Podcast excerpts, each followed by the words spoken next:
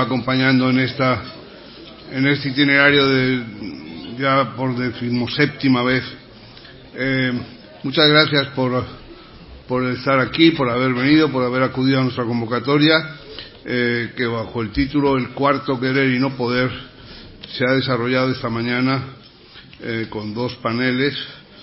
El primero, el periodismo y sus causas, ariete de las libertades o taquígrafo de la realidad, que resumirá luego eh, nuestro amigo Rafa Latorre, y el segundo, Desafección y Juventud, que resumirá otro de los participantes, Daniel Anido, director informativo de la cadena SER. Eh, le voy a dar la palabra a Juan Ignacio Elizalde, eh, altísimo jefe de Coca-Cola, para que diga lo que mejor le parezca y después continuará el turno de intervenciones. Adelante, Juan Ignacio. Desde ahí mismo. Muchas gracias, Miguel Ángel. Gracias por el altísimo jefe de Coca-Cola. Coca-Cola es una compañía grande y el cielo está bastante lejos de, de mí, pero muchísimas gracias. Pero no vas a saltar los cielos. por ahora, por ahora, por favor. ¿No? Eh, obviamente, muchas gracias, eh, presidente también de, de, APE, Miguel Ángel, y ministro en funciones Montero. Muchas gracias por estar aquí. Estamos, como, como Coca-Cola, como compañía, estamos súper orgullosos de poder estar aquí en esta decimoséptima edición de, estas eh, conversaciones, de estos diálogos, que son, creo que ya están ocupando un lugar de relevancia dentro del periodismo aquí en España.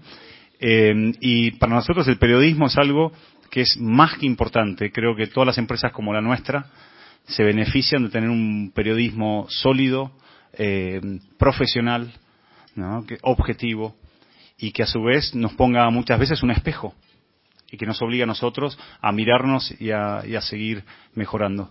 Y temas como el que hemos discutido hoy, eh, ¿no? Cómo hacer que el periodismo tome ese rol o fortalezca ese rol como cuarto poder, o temas anteriores. Me tocó a mí estar las dos sesiones anteriores hablando de los fake news, ¿no? que ya parecen, los hemos incorporado a la, vida común, o mismo del modelo de negocios y de subsistencia del periodismo de verdad. Eh, así que poder apoyar este tipo de diálogos nos hace sentir eh, más que orgullosos. Y bueno, y por supuesto, bienvenidos a todos. Espero que hayan tenido una buena mañana de discusión y que tengan una buena discusión también en lo que queda de la, de la jornada. Eh, y bueno, muchas gracias por estar aquí. Gracias a todos.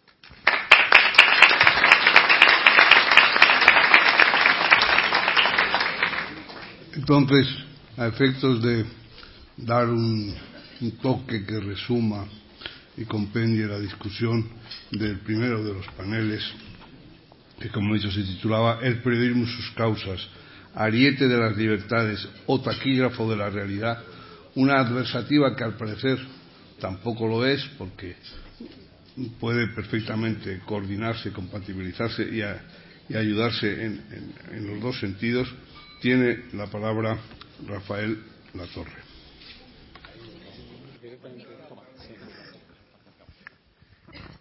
Sí, eh, fin, seré breve porque una vez que ya estamos todos en la mesa, aunque esto es verdad que era, era como arrancaba Fidel Castro sus discursos en la ONU, así que no se fíen.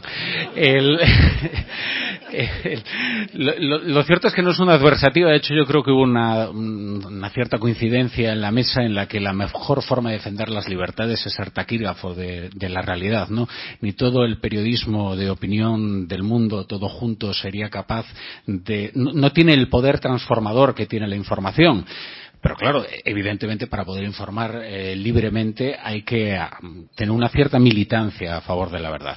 Eh, hemos coincidido en que, en que la verdad es una materia prima que se ha devaluado y es la materia prima con la que nosotros trabajamos y de ahí que el periodismo tenga una, crisis en su modelo de negocio bastante importante, pero también creo que eh, hemos coincidido en que es importante avanzar, eh, dejar de lamentarse eh, y empezar a reflexionar eh, en lugar de, seguir lamentándonos como hemos hecho quizás demasiadas veces desde 2007. Yo creo que la mejor prueba eh, de que el periodismo tiene tiene una, una salud al menos tan, eh, ta, tan mala salud de hierro como el teatro, que sigue en crisis de, desde Esquilo, son eh, es ese sano masoquismo que confesaron algunos de los, eh, de los estudiantes de periodismo que estaban, que estaban en, en la sala y que participaron además con, con, mucho entusiasmo. Creo que fue especialmente interesante la reivindicación que hizo de la objetividad eh, Monserrat Domínguez, eh, de eh, el ritmo frenético que ha impuesto la televisión a la política eh, Carlos Cue y, y bueno, Francés Carreras, la verdad es que su libertad como analista y, y, sobre todo su perspectiva eh, eh, para nosotros algo exótica, ¿no? De alguien con un compromiso político muy fuerte que tiene un pie puesto siempre en la política, pero que nunca ha abandonado la reflexión en los medios. Creo, creo que ha sido eh, especialmente valioso, eh, más allá de, las polémicas acerca de la, de, de la necesidad de estudiar periodismo, de la carrera de periodismo, que también creo que animan bastante, bastante estas mesas redondas. Bueno, nosotros nos lo hemos pasado bien, o sea que creo que es un buen síntoma.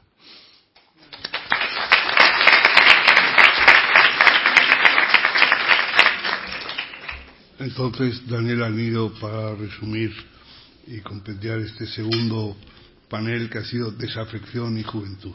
Adelante, Daniel. Bueno, pues creo que frente a la primera mesa donde os habéis puesto de acuerdo, creo que en nuestra mesa ha sido todo eh, desacuerdo. Afortunadamente, porque eso es parte del periodismo, ¿no? El periodismo no se basa en la unanimidad, sino en la duda, y por eso es importante. La jornada nos ha puesto a los periodistas, sobre todo, frente al espejo.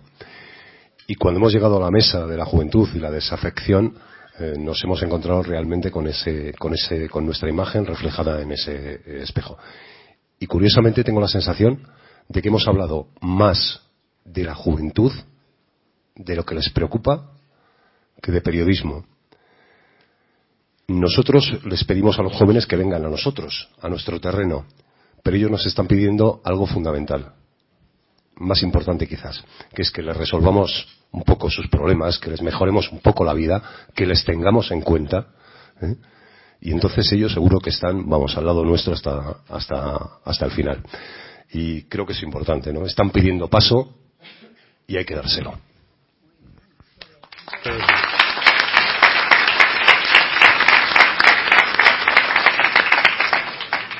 Entonces ahora la ministra, que es por donde debía haber empezado dándole las gracias por haber aceptado venir a clausurar este, este encuentro, porque como sabéis tenemos eh, la costumbre desde que se iniciaron de que no volváis a vuestros lugares de procedencia sin haber tocado ministro.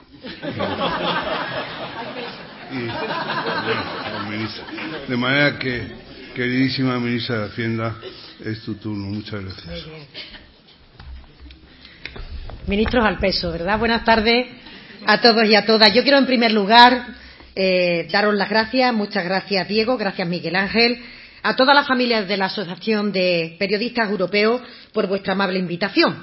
Yo quiero decir al comienzo de esta intervención que yo me siento cómoda entre periodistas, algo raro. Yo admiro vuestra profesión. Habitualmente en el entorno político y en muchos entornos profesionales se le teme a la cercanía de un periodista porque parece que siempre va a desvelar algo oculto que alguien mantiene como si fuera un tesoro. Sin embargo, yo, que, bueno, que ya los que me conocéis sabéis que soy una persona bastante normal, eh, convivo a diario con periodistas, me siento bien cuando estoy entre vosotros y me interesa mucho lo que se dice, lo que se habla, lo que se opina o lo que se deja de decir, dependiendo del día y dependiendo del caso. Y como estamos en un día, que le decía yo a Miguel Ángel, parece que la habéis puesto queriendo, ¿eh? la, la invitación hoy, porque no puede haber mayor actualidad informativa y mayor actualidad política y tan importante que en estos días, en donde las últimas horas no están siendo fáciles para nuestro país. Y por eso yo quería reivindicar la normalidad, incluso para celebrar una jornada como esta, que puede resultar algo extraño que una ministra del Gobierno de España en funciones esté aquí en, este escenario, pero me parece fundamental que el país continúe con su vida de normalidad y que analice algo tan importante como el presente, como el futuro del periodismo, aún a riesgo de que nos puedan llamar extraterrestres a todos los que no estamos hoy a pie de micrófono ¿no? en algún lado de alguna de las ramblas de Cataluña.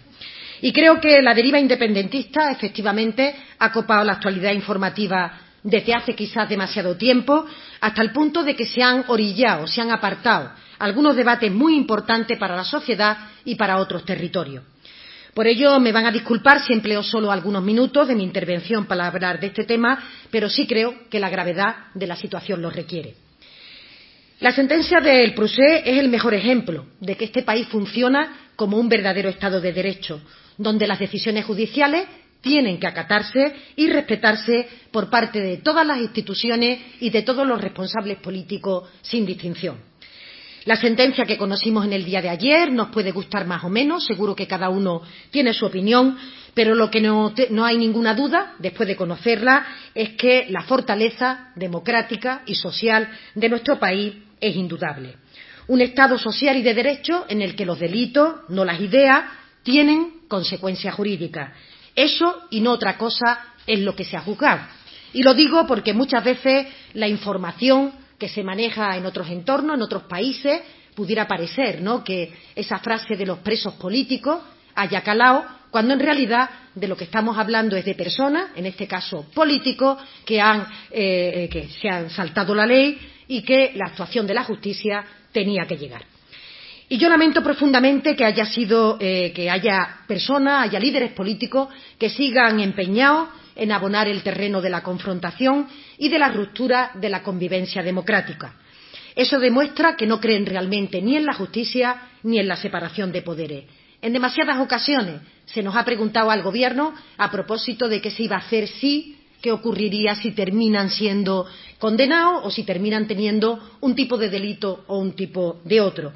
Y creo que eso no es bueno para el funcionamiento de la justicia, que hay que respetar sus tiempos, que no siempre coinciden, con el de la actualidad política o el de la actualidad informativa y que, por tanto, tenemos que dejar que aquellos que trabajan con tanta responsabilidad lo hagan con todo el sentido común y lo hagan con todas las pruebas que consideren oportunas. Yo creo que hay personas que creen o que preferirían que la sociedad catalana siga siendo rehén de unos y de otros, mientras que piensan que eso le puede proporcionar un cierto rédito electoral, vivir de la confrontación, puede dar grandes titulares o puede tener un efecto sobre un determinado público, pero créanme si os digo que hablo con mucha gente a lo largo de, de todo el territorio y creo que la gente está bastante cansada de los enfrentamientos, de la confrontación o de que se hable permanentemente de un tema sin que se abunde en aquello que rodean su día a día. A mí me parece una grave irresponsabilidad que desde el independentismo, por ejemplo, se anime a la desobediencia civil y que se utilicen palabras gruesas como que la democracia ha muerto o que estamos en un Estado fascista. Como también me parece de una gravedad extrema que haya una formación política, en este caso Vox, que se permite el lujo de afirmar que el Tribunal Supremo no ha estado a la altura porque la sentencia no coincide con sus ideas preconcebidas. Yo diría que ya está bien. Cataluña necesita pasar página. España necesita pasar página. El independentismo sabe desde hace tiempo que esta deriva no lleva a ninguna parte más que a la frustración y a la parálisis, porque no se puede prometer lo que no es posible, no se puede alentar a que otros intenten conseguir lo que se ha demostrado que era inviable. Eso significa jugar con las aspiraciones o con los sentimientos de la gente y además que las instituciones catalanas, mientras tanto, no atiendan sus problemas verdaderos y estén paralizadas. Yo creo que eh, la extrema derecha sabe que con su discurso, con el que hace todos los días y que escuchamos cada uno de nosotros, lo que hace es alimentar el odio y la ruptura de la convivencia. Pero les da igual. Ellos están en la pura calculadora electoral y la frase, cuanto más gruesa, cuanto más impacten, parece que mejor. La justicia ha hablado. Ha sido un juicio retransmitido en directo donde se han observado todas las cautelas y las garantías procesales. Todo el mundo ha podido seguirla, todo el mundo ha podido verlo. Y ya tenemos la sentencia. Ahora es tiempo de que los dirigentes independentistas reflexionen y piensen a dónde han llevado al pueblo catalán con su estrategia fallida. Y sobre todo confío en que tras este primer momento, siempre de asombro o de sorpresa, recapaciten y no se vuelvan a equivocar, que no se enroquen, que devuelvan la política a la normalidad democrática lo que nunca tuvo que salir de ese ámbito. Un último apunte en este sentido. Aunque no me puedo extender por razón de tiempo, me reñirían mi, eh, las personas que me han invitado, no puedo dejar de mencionar que el posicionamiento de Unidas Podemos ha dejado muy claro por qué no era posible un gobierno de coalición. Y creo que todos los que están aquí presentes me podrán entender. Ante todo este panorama, les decía que me parecía importante que mantengamos la normalidad en nuestras actuaciones, porque ni las instituciones, ni el Gobierno, ni la sociedad pueden quedar bloqueados o paralizados. Eso es justamente lo que persiguen y lo que nosotros tenemos que evitar. Por ello, entrando en harina directamente sobre el asunto que me parece interesantísimo, que hoy os reúne aquí, el debate sobre el periodismo como poder, tengo que trasladar que el periodismo o al periodismo hay que reivindicarlo siempre, pero en los tiempos que corren aún más. Es un enorme poder y por eso mismo y en la misma medida es una gran responsabilidad. Como todo poder, tiene sus luces y sus sombras, sus claroscuros, pero es indudable el papel absolutamente esencial que tiene el periodismo como garante de una sociedad informada, plural, crítica y libre. Y también para el equilibrio, el contrapeso del resto de poderes, los públicos, pero también los privados, que sustentan la base de nuestra convivencia democrática, hasta el punto de que comparto la máxima de que sin periodismo no hay democracia posible. Voy a trasladarles de manera muy sintética algunas breves ideas, con independencia de que en el coloquio posterior podamos abordar todas las cuestiones que quieran plantearme en torno a este tema o a cualquier otro de la actualidad política o económica. La primera tiene que ver con la famosa crisis del periodismo, de la que tanto se ha hablado, pero que desde mi punto de vista no es más que el espejo de la crisis de la sociedad en la que vivimos. Una sociedad cada vez más líquida, en un mundo cada vez más complejo como también definió hace unos años el filósofo Bauman. Una sociedad que muta, que cambia de forma con una celeridad a, la que nos cuesta acostumbrarnos, dando paso a lo que creo es ya una de las principales características del siglo XXI, la necesidad de asumir que la incertidumbre ha adquirido estatus de permanencia. Es un ingrediente que ha venido para quedarse y, por lo tanto, hay que aprender a gestionarla como un factor clave en todos los ámbitos de la vida. El periodismo no ha sido ajeno a la crisis de desafección o de desapego que impactó a todas las instituciones españolas en la última década. Pero a diferencia de lo que ha pasado con otras instituciones, la ha vivido en una doble vertiente, como poder y como modelo de negocio. No voy a abundar en las causas de esa desafección. Habéis tenido alguna mesa en la que habéis podido profundizar pero creo que son ampliamente conocidas y creo que pueden ser compartidas por todos nosotros. Hay una frase atribuida al incomparable Antonio Fragua, Forge, que creo que pone el dedo en la llaga cuando dice que los periódicos en España se hacen en primer lugar para que lo lean los periodistas, luego los banqueros, más tarde para que el poder tiemble y, por último, en, en inexistente término, para que los ojee el público. Creo que en esta frase se puede sintetizar, desde el sentido del humor de Forge, la percepción de alguno o el desgaste real que ha sufrido el periodismo en estos años. Ese mix de lejanía respecto a los intereses de su audiencia y la lucha respecto al rol a desempeñar, como poder o como contrapoder. Pero les decía que había un segundo factor que tiene que ver con las dificultades de adaptación al modelo de negocio y, por tanto, a la transformación digital. La aparición de innumerables, yo diría incontables, canales digitales, de redes sociales, ha permitido que la información circule como nunca lo había hecho hasta ahora, pero también ha provocado un exceso de ruido en el que a veces es difícil discernir, incluso para los que estamos en esta sala, entre noticias y la fake news. No es el tema de esta jornada, pero me gustaría eh, comentarle y expresarles mi preocupación por ello. Hay informes que vaticinan que para el año 2022 la mayoría de las personas en las economías maduras consumirán más información falsa que información verdadera. Ya no estamos hablando de bulos que corren por la red, de medias verdades o de mentiras a medias que pueden ser contrarrestadas eh, con información veraz o con sistemas de fact-check.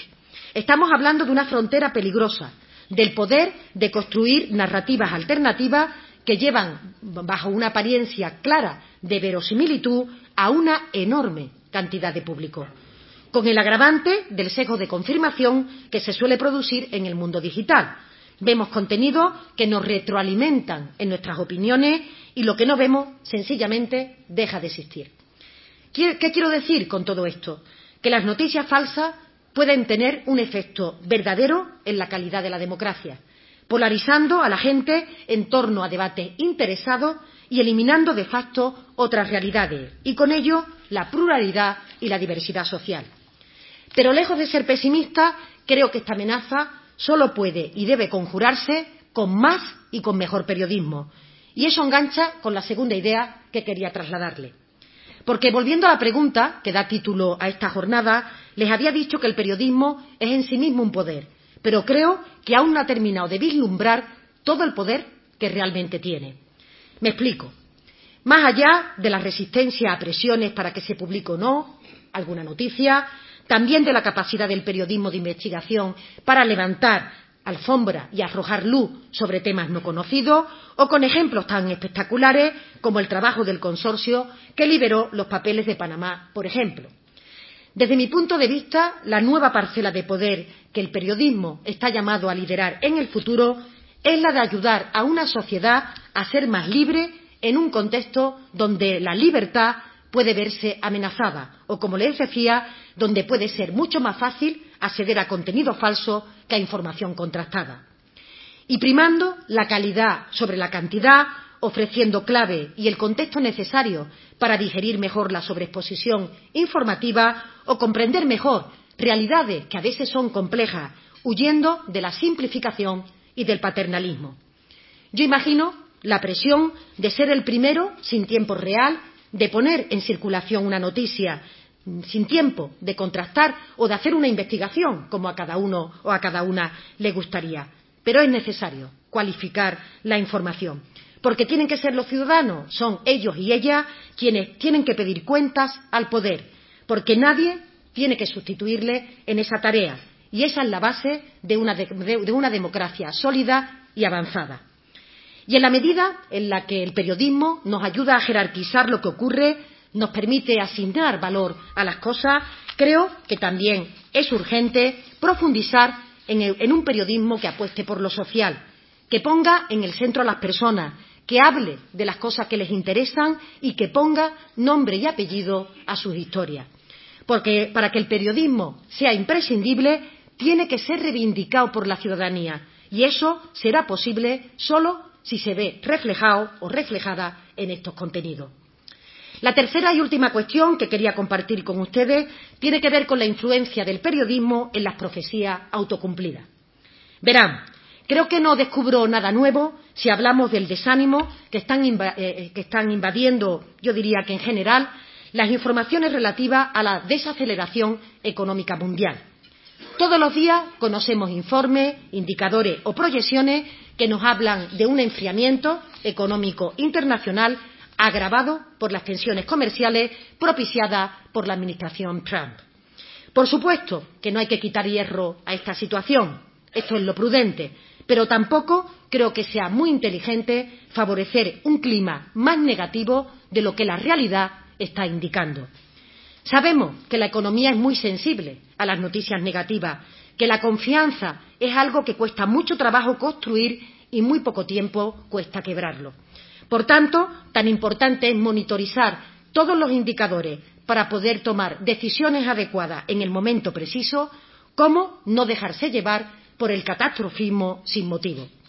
Y ese es uno de los aprendizajes del año 2008, en donde nadie, ni siquiera el Banco Mundial, la OCDE, el FMI, la Unión Europea, ni los principales economistas, nadie vio venir la gravedad y la profundidad de esta crisis.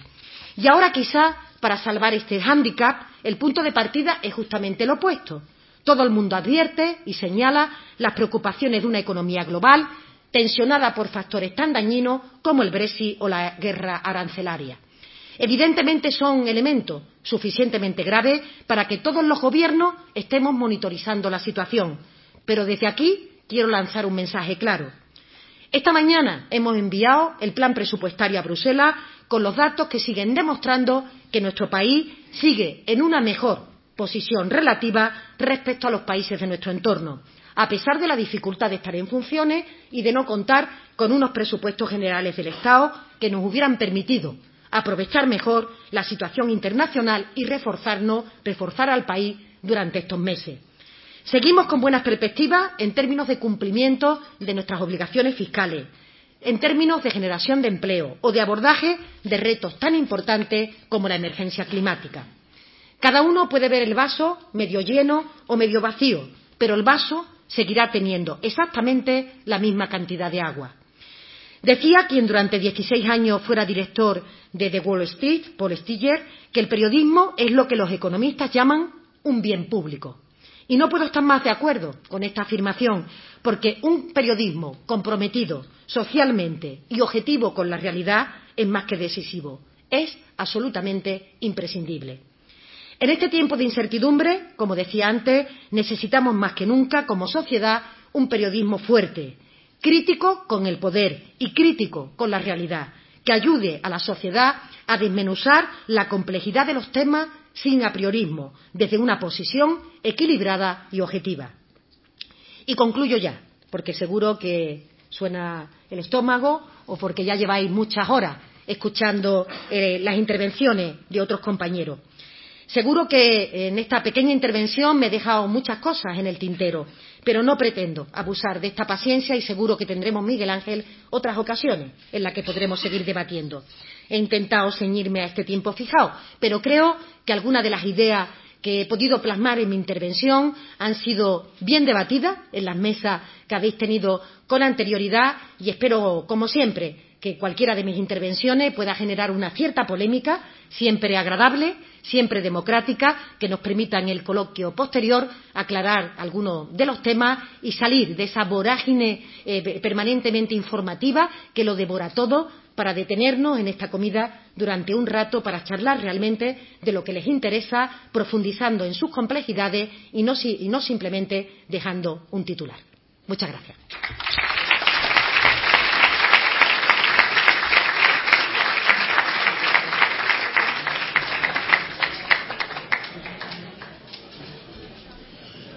Amigos, eh, tenéis unos papelitos y si no los buscáis, escribís vuestra pregunta a la ministra, a unas azafatas que hay, levantáis la mano y os recogerán esos papeles y empezaremos enseguida el coloquio para ganar tiempo. Muchas gracias.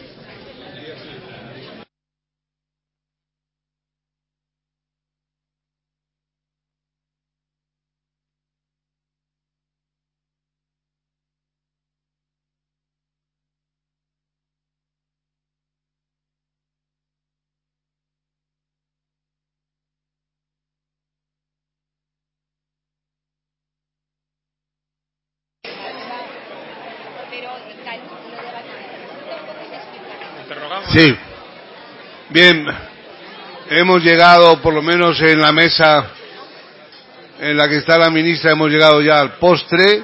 No sé si estáis todavía con la corvina o con la sopa que nos han dado de entrada, pero el privilegio, el privilegio nuestro es que estamos ya en el postre. De manera que, queridos y admiradas amigas y amigos, vamos a proceder al coloquio a partir de las preguntas que habéis tenido la gentileza de formular por escrito y a las que voy a ir dando lectura. Han sido agrupadas en tres, en tres eh, bloques. Uno, se, uno tiene que ver con Cataluña, otro tiene que ver con asuntos propios del Ministerio de Hacienda, otro tiene que ver con las posibles coaliciones postelectorales y hay una pregunta que no ha sido agrupada con ninguna de las anteriores, que ha quedado suelta y que, plantea una compañera de la radio de la Universidad Complutense. Entonces, voy a empezar por lo más caliente, que es Cataluña, luego seguiremos con lo que se refiere asuntos propios del Ministerio de Hacienda. Las preguntas de, Cataluña dicen así, o sobre Cataluña. La primera que tengo aquí es de Laia Forés, del diario Ara. Y dice así, tras la sentencia del proceso, el gobierno ha endurecido el tono con Cataluña. A esta amiga le falta decir que por el contrario el gobierno lo ha aflojado. Eh, el gobierno, una vez que ha conocido la sentencia, pues realmente ha reconsiderado su posición. Y ya, dice nuestra querida amiga, no habla de diálogo. Y le pregunta a la ministra después de esta de este prólogo, ¿cree que después del 10 de noviembre hay posibilidades reales de abrir un diálogo con la Generalitat?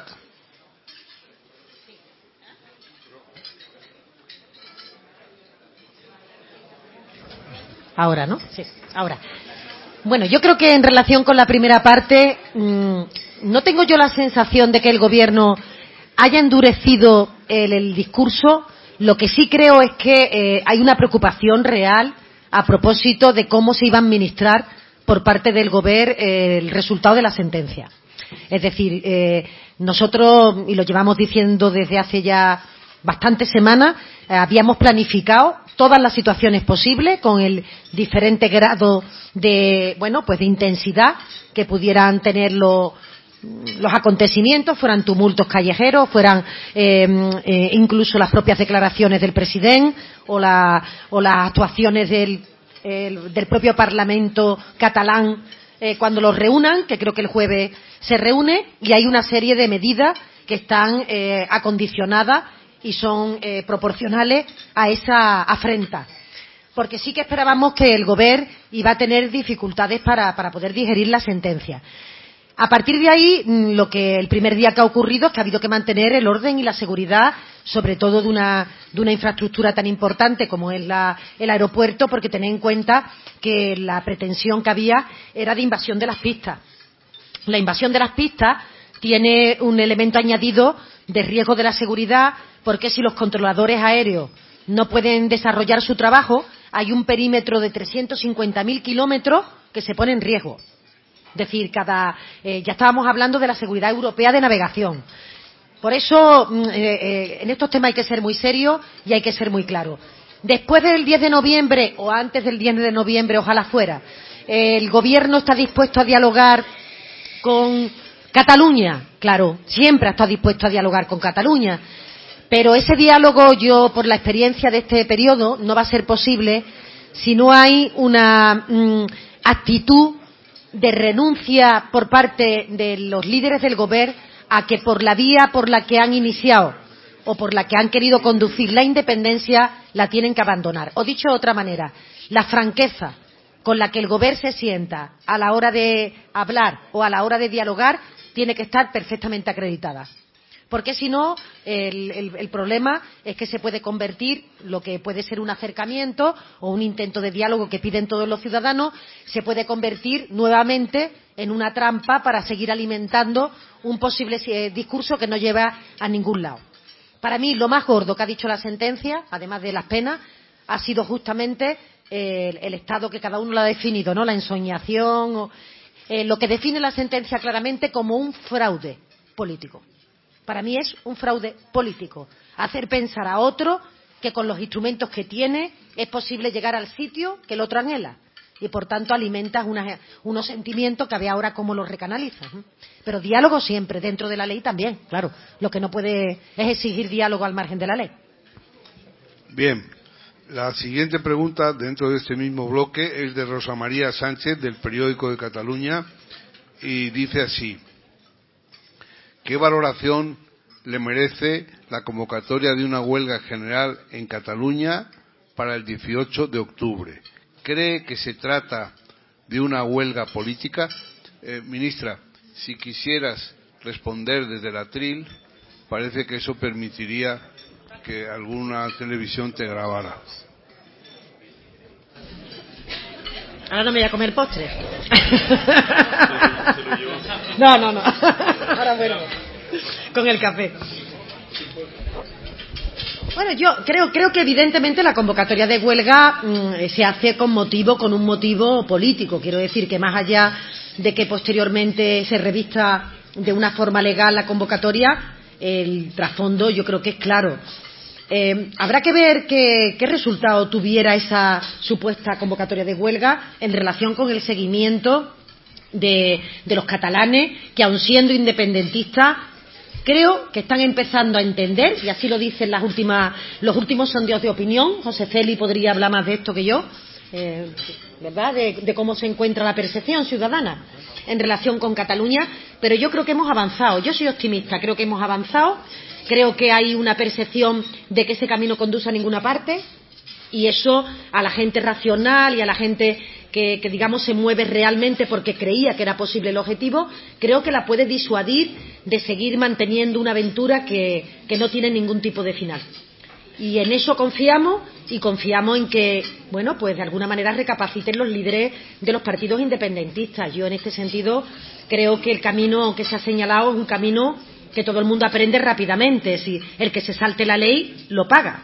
Y esto no es, no es una cosa baladí cuando te pueden caer 13 años. ¿no? Entonces yo confío, confío plenamente en que ese camino se puede recorrer y tendrá que partir con la actitud de todos y el Gobierno va a tener actitud de diálogo como no puede ser de otra manera. Ahora sí, con el respeto a la Constitución y al Estatuto, ¿no? que, que es una cuestión básica y fundamental para todos. Bien, ahora es una pregunta de Macarena Rivera de Antena 3 Televisión y que dice así, ¿qué medidas piensa tomar el Gobierno si se mantienen e incluso intensifican las movilizaciones e incidentes en Cataluña? En relación con las movilizaciones en la calle, lo que hay que mantener es el orden público. Y en este sentido, eh, creo que todos ayer fuisteis testigos de algo muy importante, que ha sido la coordinación entre los tres cuerpos que están presentes en Cataluña, tanto los, los Mossos como la Guardia Civil y la Policía. Lo que vimos eh, en el día de ayer nada se parece a lo que ocurrió el 1 de octubre, en donde, claro, la, eh, bueno, la ambigüedad de las instrucciones que recibían los Mossos era tal que algunas veces los enfrentamientos no eran enfrentamientos asimétricos, eran asimétricos, no eran proporcionales. Eh, yo creo que eso ha sido un paso adelante fundamental para el mantenimiento del orden en Cataluña. Leía un teletipo antes de llegar, no sé de cuál, de qué agencia era, pero decía algo así como Torra vive una contradicción, decía el teletipo, el por una parte alentar a las movilizaciones y por otra parte ordenarle a los Mossos el que se haga cargo del orden ciudadano.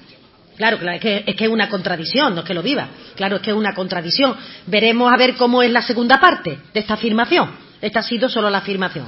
Ahora veremos qué dicen a continuación. Pero yo sí creo que se ha mejorado en este sentido y que se va a mantener de una forma importante el orden y nosotros lo hemos dicho. Eh, dependerá de, de, de la intensidad del desafío. Si nuevamente el presidente Torra utiliza el Parlamento de Cataluña para saltarse la legalidad o hacer algún desafío eh, del tipo que se hizo el pasado 1 de octubre, pues evidentemente cualquier medida de las legales se podría aplicar, incluido el 155. Bien, eh, por seguirte un poco en la línea de las contradicciones, hay una que es también muy llamativa. Llevamos desde febrero oyendo en la vista oral del juicio que no han hecho nada y ahora lo que dicen es que lo van a repetir. Sí. Entonces, van a repetir el no hacer nada. No hemos hecho nada, pero lo vamos a repetir. Hombre, es un poco llamativo. Eh, este asunto se combina con, el, con, otro, con otra contradicción muy interesante que es eh, de ninguna manera nada tumultuario, porque claro, eso tiene como consecuencia la aplicación del Código Penal en lo que se refiere a la sedición. Nada, nada tumultuario. Y a continuación se, convocan los tumultos. Bueno, pero a lo que íbamos. Eh, pasamos al asunto de las preguntas que se refieren al Ministerio, al fin, a sus competencias, a sus aguas jurisdiccionales. Daniel, Daniel Basteiro del Español dice, ¿cuál calcula que puede ser el impacto económico de una incertidumbre e inestabilidad prolongadas en Cataluña. ¿Es un factor de peso en sus previsiones económicas? Y dice también, ¿por qué el Fondo Monetario, FUNCAS, Banco de España o BBVA se equivocan al pronosticar menos crecimiento que el Gobierno? ¿Cómo cree que se la demanda interna, se comportará la demanda interna en los próximos meses? Esto de la demanda interna en los próximos meses nos tiene sin dormir. Bueno, en relación, no, he podido apuntar todas, sino tú ahora me, chivas la que se me olvide, Miguel Ángel. En relación con las previsiones económicas, vosotros los que os dedicáis a la prensa económica sabéis que es frecuente que haya diferentes paneles de expertos que arrojen unos datos, son todos tendenciales, previsiones, por tanto no hay una fórmula matemática por la que se calcule y te salga a ti eh, una décima menos que al otro, sino que son tendencias analizando indicadores de consumo, balanza por cuenta corriente, el, mercado exterior, cómo se está comportando, crecimiento de los países vecinos. Y nosotros hemos sido muy prudentes en la, en la perspectiva de crecimiento nos estaban eh, vaticinando los organismos internacionales para el 2019 que España crecía al 2,4 y no cambiamos la previsión del crecimiento del 2,2. Es decir, tenemos unos departamentos técnicos y ambas ministras trabajamos de forma muy prudente en relación con las previsiones y creemos que las nuestras, tal como se han comportado los últimos trimestres, van a ser las acertadas. Eh, hoy creo que el Fondo Monetario Internacional ha dado también nuevas previsiones y creo que ha subido la previsión del Gobierno. ¿Ha sido así? Una décima, ¿no? ¿Ha subido ha bajado? Ha bajado una y ha subido la de Europa, ¿no? O algo así. Bien. Eh, bueno, estamos hablando de eso, de décima arriba, décima abajo, pero que el Gobierno sigue pensando que su previsión es la previsión que va a responder al resultado final del trimestre. Hemos tenido una cuestión añadida, que lo comentábamos en la mesa, que ha habido un cambio metodológico en el INE y ha habido un cambio metodológico en el cálculo del PIB. Y esto también ha, digamos que ha obligado a modular los indicadores. Ahora, gran parte de la bajada del PIB se debe al nuevo cálculo que hace el INE sobre eh, cómo se calcula el PIB. Quiero decir que ni siquiera responde a que la estructura económica esté dando algún susto o esté aportando algún dato que no se conociera previamente. Yo creo que vamos a quedar en el 2,1, que es la cifra que esta mañana hemos remitido a Bruselas en términos de PIB y nuestro objetivo es cerrar en el 2% en términos de déficit, que es una cifra importante, y creación de empleo en términos del 2,3. Este es un fenómeno curioso, pero el empleo eh, sigue creciendo en la proyección por encima de lo que crece el crecimiento económico. Ministra, la otra no sé si me, me he quedado al... Cataluña, Cataluña perdona Miguel Ángel, perdona, que me dicen Cataluña. Por supuesto, Cataluña tiene un peso específico en la economía española, es una de las locomotoras de la economía española. Eh, Cataluña eh, podía tener un, crecimiento una o dos décimas superiores a los que en este momento tiene con motivo de la incertidumbre política. ¿Dónde lo vemos? En la calificación de las agencias de riesgo. Las agencias de rating, eh, cada vez que califican la deuda catalana, más allá de la sanidad de sus cuentas públicas, eh, tiene un problema real de incertidumbre política que es muy penalizada por, las agencias de inversores. Y eso está haciendo, desde mi punto de vista, que esta situación prolongada esté haciendo que empresas que se marcharon no, vuelvan o empresas que pudieran tener interés en llegar a Cataluña no terminan de tomar la decisión, sabiendo además que en estos días el turismo probablemente algo se haya resentido tras las imágenes que hemos visto, bueno, pues de, los tumultos, de los disturbios o de la, propia incomodidad de los pasajeros del Prat. ¿eh? Estas cosas no son gratuitas. Perdona, ministra, pero todavía nos queda cómo se comportará la demanda interna en los próximos meses. Bueno, la demanda, la demanda interna, el consumo, eh, es uno de los indicadores importantes a ver. Lo comentábamos también antes en la mesa se da una paradoja. En este momento que el consumo y la demanda interna tiene que ser un vector importante para el crecimiento económico, puesto que nuestro sector exterior está teniendo más problemas que el propio, país, me estoy refiriendo al crecimiento de la eurozona y concretamente a Alemania o a Francia, que están por la mitad de nuestra previsión de crecimiento aproximadamente para el año que viene, eh, tenemos que compensar con la demanda interna. ¿Qué ocurre? Que el riesgo permanente o la, alerta permanente sobre el riesgo de la recesión está llevando a, a, que se detraiga el consumo de los hogares españoles. De hecho, un dato que podía ser mm, eh, beneficioso no lo es tanto en este contexto, se está incrementando el ahorro neto de los hogares españoles.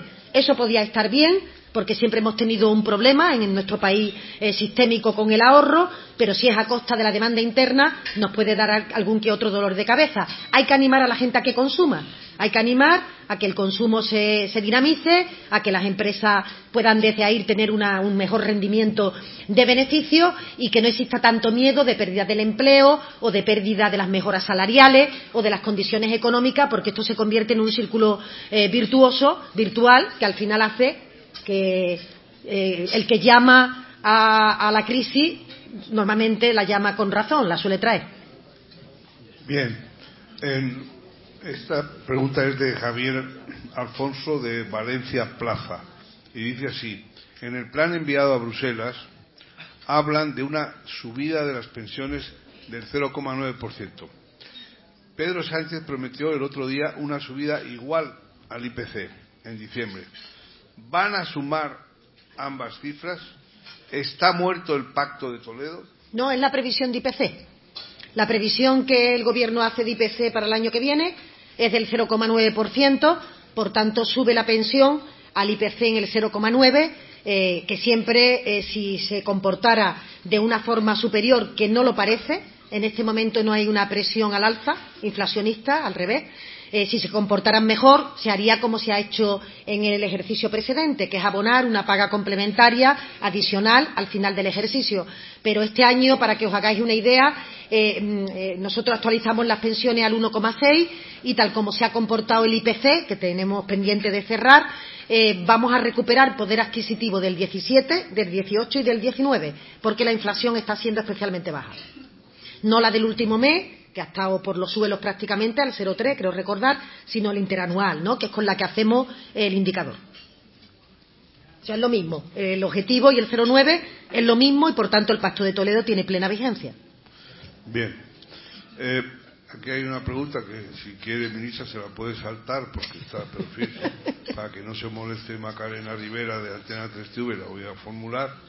¿Qué les diría a los pensionistas de Rota y Bilbao que han caminado 20 días para manifestarse en Madrid hoy. Pobrecitos, ¿cómo estarán, no? Sí. Los pensionistas. Sí. Y luego, ¿qué opina de la alerta del Fondo Monetario sobre el frenazo gradual de España en medio de una desaceleración mundial?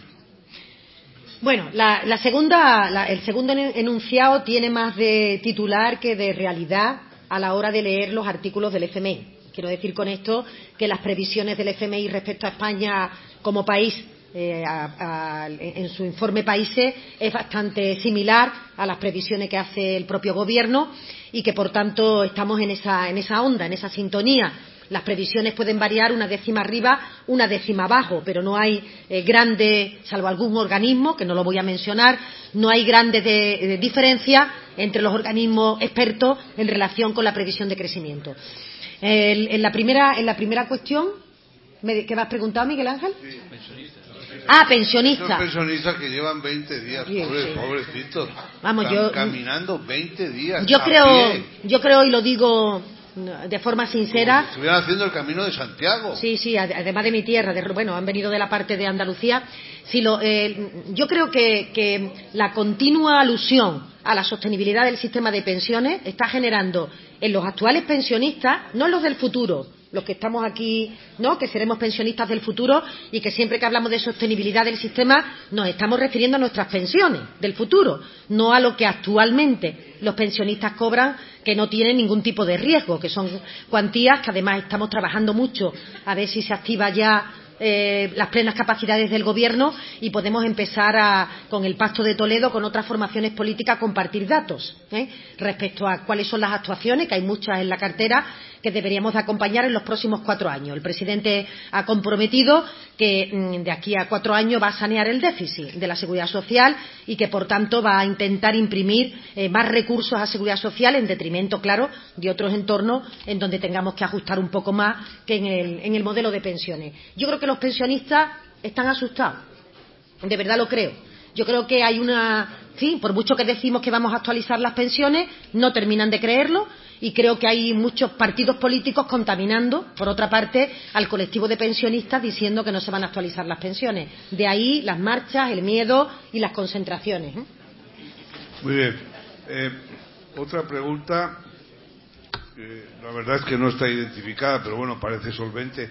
Dice si van a aprobar la subida de las pensiones y de los funcionarios en funciones, eh, pero solo a partir de enero, lo lo cual daría a entender que en funciones no se aprobarán.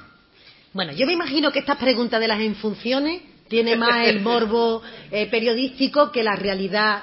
O sea, lo que es obvio es que los pensionistas y los funcionarios van a cobrar las nóminas de enero, febrero, marzo, abril, la van a cobrar con la subida. Y la nómina de la pensión también se va a cobrar con la subida.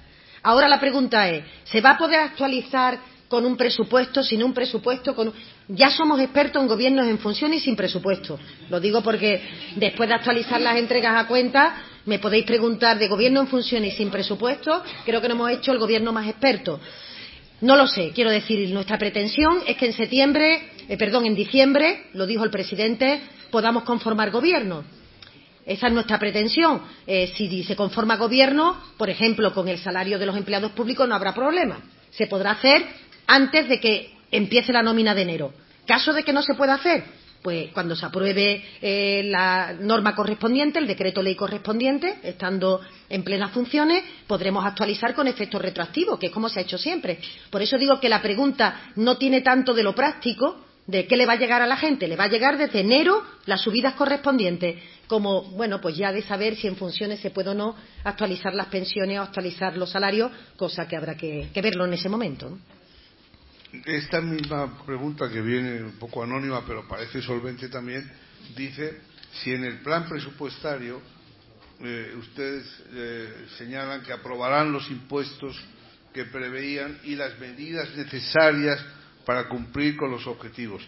Y la pregunta es, ¿Qué medidas adicionales contemplan? Sí, no va en el plan presupuestario. El plan presupuestario lleva el cierre de este año con las previsiones eh, de los indicadores que consideramos que van a comportarse así y lleva lo que nosotros llamamos un escenario inercial o a políticas constantes, que es cómo, se va a comportar el presupuesto si no hubiera presupuesto, si, si no hubiera ningún ingreso añadido y las políticas que se están desarrollando permanecen como en el año 19. Eso se llama eh, presupuesto a políticas constantes o, inercial, que es lo que se ha remitido a Bruselas. No se ha remitido un proyecto de presupuesto. El proyecto de presupuesto lo remitiremos con su correspondiente tabla cuando estemos ya en condiciones de presentar el presupuesto. Ahora, en funciones y sin presupuesto, no podemos remitir un proyecto de presupuesto. No sé si he hecho un, un trabalengua, pero eh, mm, vamos con el inercial. Lo mismo que ocurrió el año pasado. En octubre del año pasado mandamos el inercial y luego actualizamos en febrero marzo actualizamos un poquito antes de presentar el presupuesto actualizamos el plan entonces va con ese inercial con esas dos medidas de gasto pensiones y empleados públicos y sin ingresos adicionales pero el compromiso del gobierno es eh, posibilitar las figuras impositivas que ya vosotros conocéis porque las hemos presentado. Eh, yo creo que somos la primera vez que alguien va a las elecciones después de haberse retratado en un proyecto de presupuesto con la fiscalidad. Creo que más transparencia imposible, fundamentalmente el de la economía digital, transacciones financieras, eh, impuestos de sociedades, bajada de las pymes y básicamente como figuras fiscales importantes y los medioambientales, que pueden ser el diésel o alguno que tenga que ver con eh, conductas disuasorias medioambientales pero son los mismos. Ni, ni, RPF, ni tocamos ninguno de los otros, que aunque se incorporaron al presupuesto no fueron propuestas del PSOE, sino que fueron propuestas de Unidas Podemos. Pedro González, del debate de hoy, pregunta, ¿habrá dinero suficiente en la caja para financiar todas las promesas del presidente del Gobierno? Claro, si no hubiera dinero suficiente, el Ministerio de Hacienda no daría el visto bueno. Quiero decir con esto que, toda la, que todos los compromisos que se adquieren llevan una memoria económica con la correspondiente partida, pero yo he escuchado estos días, lo digo, no sé si habrá, si el que lo haya puesto está por aquí, lo lamento, pero en estos días, por ejemplo, he visto que se suman las entregas a cuenta como promesas electorales. No, no, las entregas a cuenta de las comunidades ya se han gastado, se están gastando, están en los presupuestos, no es un dinero de más de, es un dinero que ya estaba previsto, es un dinero que ya se está gastando, por tanto no comporta mayor gasto. No es que las comunidades tengan 4.500 millones de euros para gastar más de lo que tenían en sus presupuestos. No, es que tenían consignado en sus presupuestos estas cuantías y esos presupuestos, mm, si se cumplen, cumpliremos el objetivo de déficit. Por tanto, no es más dinero. La cuantificación económica que se hicieron en algunos entornos, desconozco la metodología, pero para nada son de esas cuantías. Todavía no se ha hecho ninguna, ninguna actuación de gobierno que realmente implique un gasto añadido que no tuviéramos previsto. La previsión de pensiones y de empleados públicos estaba prevista y que yo recuerde no ha habido ningún otro eh, bueno, pues compromiso de cuantías económicas que nos puedan preocupar. Julio Monreal, del diario Levante de Valencia, dice, la presidenta de Madrid ha comunicado una bajada del IRPF. ¿Cree la ministra de Hacienda que las comunidades autónomas pueden competir a la baja en el ámbito fiscal en detrimento del, Sí, bueno, conocéis mi opinión ¿no? respecto a esto. Eh, la Comunidad de Madrid puede bajar los impuestos porque los ingresos en la Comunidad de Madrid están absolutamente condicionados por el efecto capitalidad.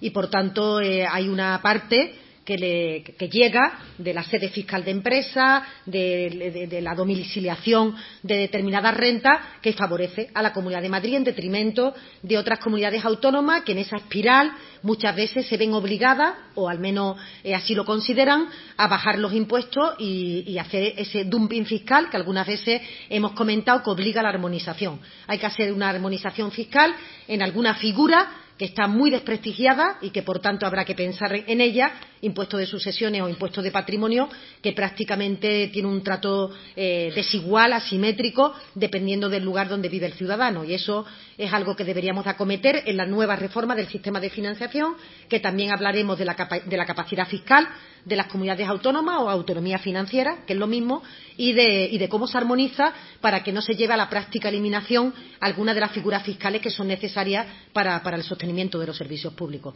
Dicho esto también, eh, respecto a la tramitación legislativa que se ha hecho en la Comunidad de Madrid, simplemente decir que se ha optado por hacer una tramitación ordinaria del IRPF, que tiene unos plazos mucho más prolongados en su tramitación, tardará más de un año, con lo cual, en, términos efectivos, no se notará hasta el año 21 o hasta el año 22, cuando perfectamente se podía haber cogido el vehículo del proyecto de presupuesto. Porque, por cierto, se ha renunciado a presentar por la Comunidad de Madrid. Según han anunciado, no presentan proyectos de presupuestos por ahora. Sí, ahí lo dejo.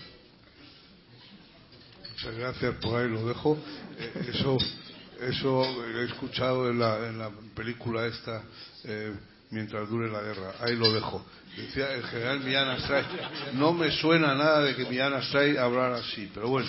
Eh, Samuel Barraguer, de Aragón Televisión, pregunta: ¿qué ha de pasar para que se acometa la tan cacareada reforma del sistema financiero de financiación autonómica eh, que contemple criterios como la despoblación, el envejecimiento o la dispersión demográfica? Bueno, eh, tiene que pasar que haya gobierno, que el gobierno esté en plenas capacidades, que tengamos una perspectiva eh, que nos permita durante los próximos años eh, tener un debate intenso, que no se os escapa que es un debate de los más complejos que afronta un país, porque cada comunidad autónoma legítimamente aspira a tener mayores recursos, los recursos son limitados, tenemos que ser capaces de acompañar las prioridades del estado del bienestar eh, y, por tanto, el, peso que queremos que tenga la educación, la sanidad, las pensiones, la dependencia, a la recaudación total. Y decir que todos esos parámetros que se han comentado existen en el modelo de financiación. Existe una, modulación por dispersión, existe una modulación por insularidad, por envejecimiento, eh, en fin, por la mayoría de los factores. De lo que se trata es de revisar cómo se han comportado esos factores para ver si algún territorio ha tenido mm, especiales dificultades respecto a otro. Y es verdad que después del análisis del modelo de financiación no se pueden explicar diferencias de hasta 800 euros per cápita entre la comunidad que más recibe y la comunidad que menos recibe. Ni la dispersión, ni el envejecimiento, ni la despoblación, ni ningún otro parámetro puede explicar, en términos de coste de los servicios públicos, que exista un diferencial de 800 euros entre el que más recibe y el que menos recibe. Ahí hay algún desajuste que tenemos que retomar. Esta pregunta eh, no está identificada, pero también parece solvente.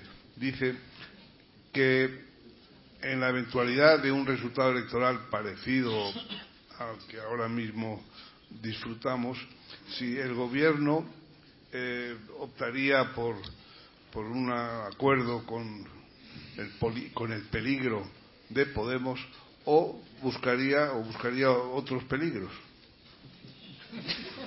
Nos tiramos a los peligros. No, yo creo que el, presidente lo dijo claro el día que presentó nuestra propuesta eh, para, superar el bloqueo de, las formaciones políticas en el, Congreso, eh, prioritariamente para nosotros en el plazo de 48 horas, que es lo que el presidente ha marcado. Eh, lo que queremos es llegar a un acuerdo programático con la izquierda.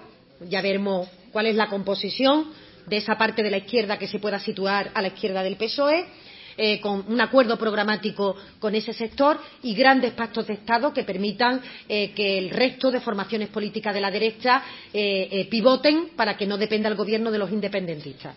Ese sería un poco el esquema con el que nosotros salimos y, bueno, como las circunstancias luego mandan, pues tendremos que ir trabajándolo.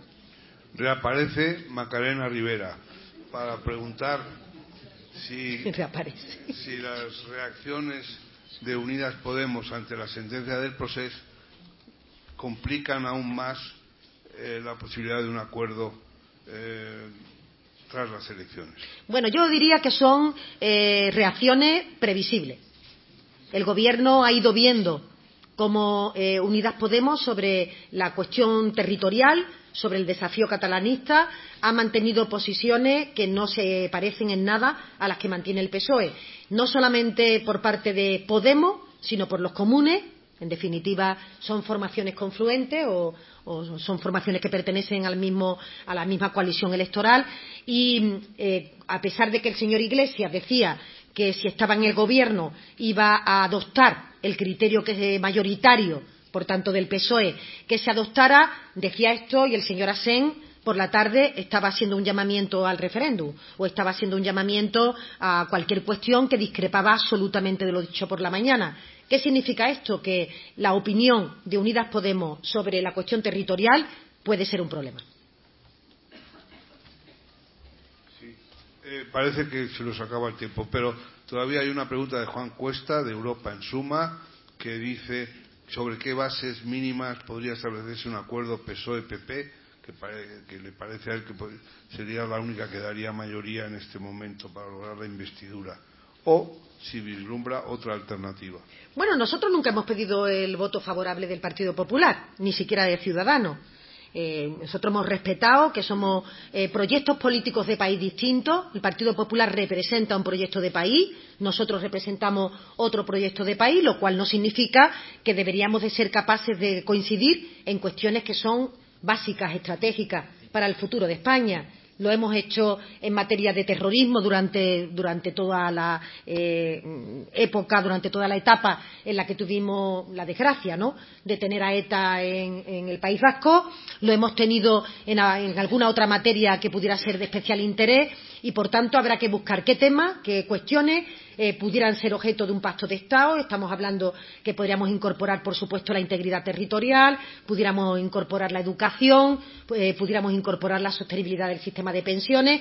Puede haber grandes acuerdos de país en donde, si estamos de acuerdo en el objetivo, el instrumento podemos conciliarlo entre ambas partes, pero se está hablando de grandes acuerdos, no de la posibilidad de un cogobierno entre el Partido Popular y el PSOE, porque, insisto, eh, somos un proyecto distinto y nos presentamos legítimamente como alternativa uno del otro.